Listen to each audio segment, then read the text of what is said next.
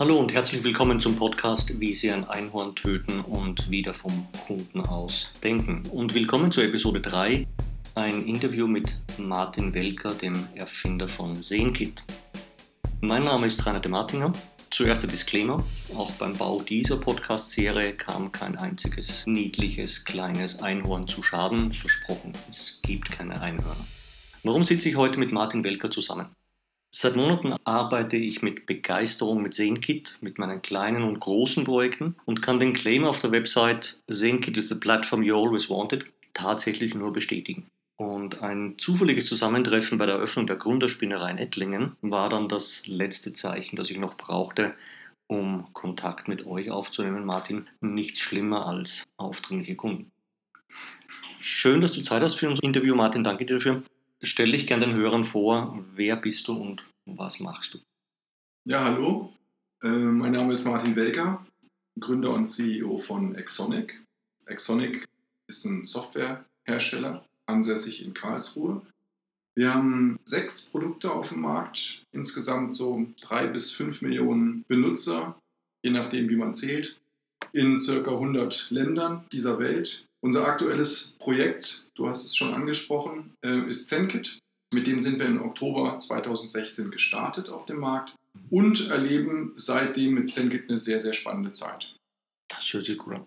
Allzu viel habe ich in der Intro zu ZenKit ja nicht verraten. So was, was ist oder was kann ZenKit in 140 Zeichen oder 5 Sekunden? Ja, äh, große Herausforderung in 5 Sekunden. Mit ZenKit organisierst du deine Ideen, deine Projekte und dein Unternehmen, wenn ich noch zwei Sekunden Zeit habe, ja. und hast auch noch Spaß dabei.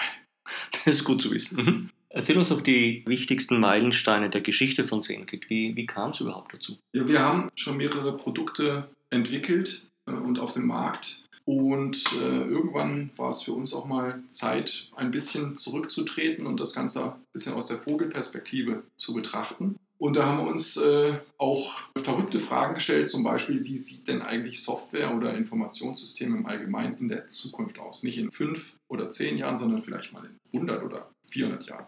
Das weiß natürlich keiner. Es gibt auch äh, Raumschiff Enterprise und Star Wars natürlich alles noch nicht, aber ein Gefühl hat sich bei uns breit gemacht und zwar das Gefühl, wie sieht ein Informationssystem in so, in so einer Zukunft aus? Und das war für uns eine, ein System zunächst mal, ein System, dem man alles anvertrauen kann und das im Grunde genommen jeden Weg mit, mit einem gehen kann, weil es mit, mhm. mitwächst. Und das war so die Geburtsstunde von ZenKit. Wir wussten damals noch gar nicht, wie das genau aussehen soll, aber wir hatten einen Kompass. Mhm.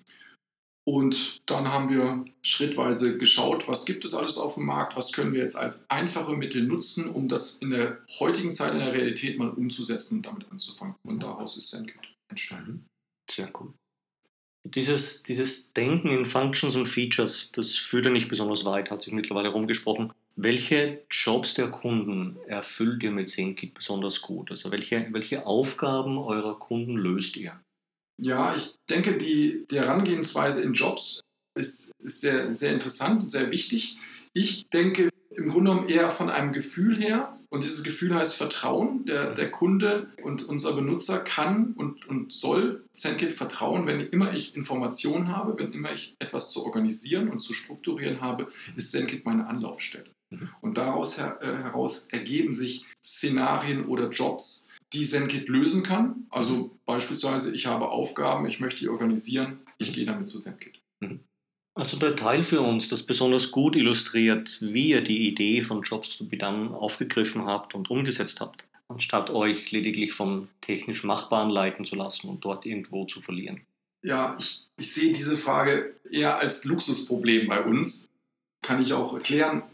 Wir kommen ja von einer Mission heraus, dieses Gefühl in den Kunden hineinzutragen und ihm das zu ermöglichen. Mhm. Wir bekommen, um dieses Gefühl umzusetzen, einen Haufen Kundenanfragen, was noch alles zu tun ist. Also wir nähern uns der ganzen Problematik eigentlich eher von der Soll-Seite. Wir müssen eigentlich immer noch mehr Funktionalität bauen, die dringend benötigt wird, mhm. anstatt Dinge zu tun, die reine Spielerei sind. Also ein Luxus, den ich mir gerade gar nicht leisten kann. Dankeschön, Martin, für die, für die Einblicke und schön, dass Sie auch diesmal dabei waren. Klicken Sie gerne vorbei auf seenkit.com und testen Sie am eigenen realen Projekt, warum vor einiger Zeit ein Journalist von The Next Web geschrieben hat, ZenKit is a better Trello than Trello. Viel Spaß dabei! Die nächste Episode beschäftigt sich mit den Elementen des Customer Jobs Canvas, das wir Anfang des Jahres bauten, um das sperrige Thema so ein wenig konkreter und umsetzbarer zu machen. Ich freue mich, wenn Sie wieder auf SoundCloud oder iTunes dabei sind.